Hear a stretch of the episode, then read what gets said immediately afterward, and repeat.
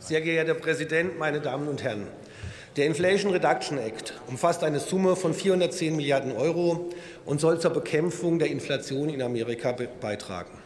Das Paket setzt sich zusammen aus ca. 60 Milliarden für das Sozial- und Gesundheitswesen in den USA sowie ca. 350 Milliarden, die in ein sogenanntes Klimaschutzpaket investiert werden sollen.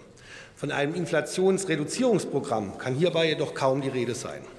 Mit dem IAA wird die amerikanische Produktion von Industriegütern in die Vereinigten Staaten zurückverlagert, um sich unabhängiger zu machen, was jedoch nichts anderes ist als klassischer Protektionismus. Durch Steuererleichterungen für den Kauf von E-Autos, welche nur gefördert werden, wenn alle Produkte des Autos ausschließlich aus amerikanischer Produktion stammen, stellt diese Situation für deutsche Zulieferer, zum Beispiel die BASF mit der Batterieproduktion, ein ernstes Problem dar. Deutsche Firmen werden also durch eine America-First-Politik nach Amerika gezwungen, um dort zu produzieren und auch dort ihre Steuern zu zahlen. Gleichzeitig sind wir aufgrund der desolaten Russlandpolitik der Bundesregierung gezwungen, amerikanisches LNG-Gas für das Vielfache des Marktpreises zu kaufen.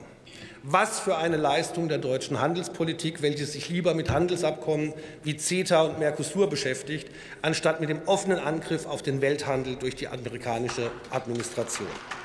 Aber liebe Kollegen von der CDU, kommen wir doch mal direkt zu Ihrem Antrag. Standort Europa stärken, transatlantische Partnerschaft ausbauen. Was davon soll es denn jetzt bitte sein? Wollen Sie eine robuste Antwort auf dieses Gesetz geben oder wollen Sie sich immer noch mehr zum Bückling der Amerikaner machen und die sogenannte transatlantische Partnerschaft ausbauen? Ich kann mich noch sehr gut daran erinnern, Sie haben doch als CDU aufgejaut, als Trump seine America First Politik verkündet hat. Aber genau dieses US-Gesetz setzt dem Ganzen doch noch mal unter der beiden Administration die Krone auf. Was steht denn drin? Lasst uns zuerst mit der Taskforce reden, dann mit der EU reden und zu guter Letzt reden wir erneut mit den Amerikanern wegen neuer Partnerschaften.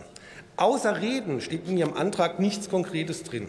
Sie scheinen die Reich- und Tragweite dieses neuen Gesetzes überhaupt noch nicht verstanden zu haben. Dieses Gesetz ist ein offener Angriff auf den globalen Handel und damit eben auch auf deutsche Arbeitsplätze. Und hier gilt es, eine robuste Antwort zu finden, um den Amerikanern klarzumachen, dass sollten sie dieses Gesetz so umsetzen, wir als Deutschland, aber auch als Europa das Gleiche mit amerikanischen Gütern machen werden. Aber stopp! Wir haben ja unserem ehemaligen größten Rohstofflieferanten gerade den Krieg erklärt, indem wir Kampfpanzer und Artillerie in die Ukraine liefern und den Gegnern in Deutschland an den entsprechenden Waffen ausbilden. Entsprechend haben wir ja gar keine andere Option mehr für Rohstoffe. Die Bundesregierung hat sich auf Gedeih und Verderb der US-amerikanischen Administration ausgeliefert. Aber wie sagte der Kanzler diese Woche sinngemäß, liebe Leute, schaltet euer Gehirn aus und vertraut einfach mal der Regierung. Das wollten wir schon machen, genauso wie wir es bei Corona auch gemacht haben. Vielen Dank. Vielen Dank, Herr Kollege. Nächster Redner ist der Kollege Jürgen Trittin, Bündnis 90.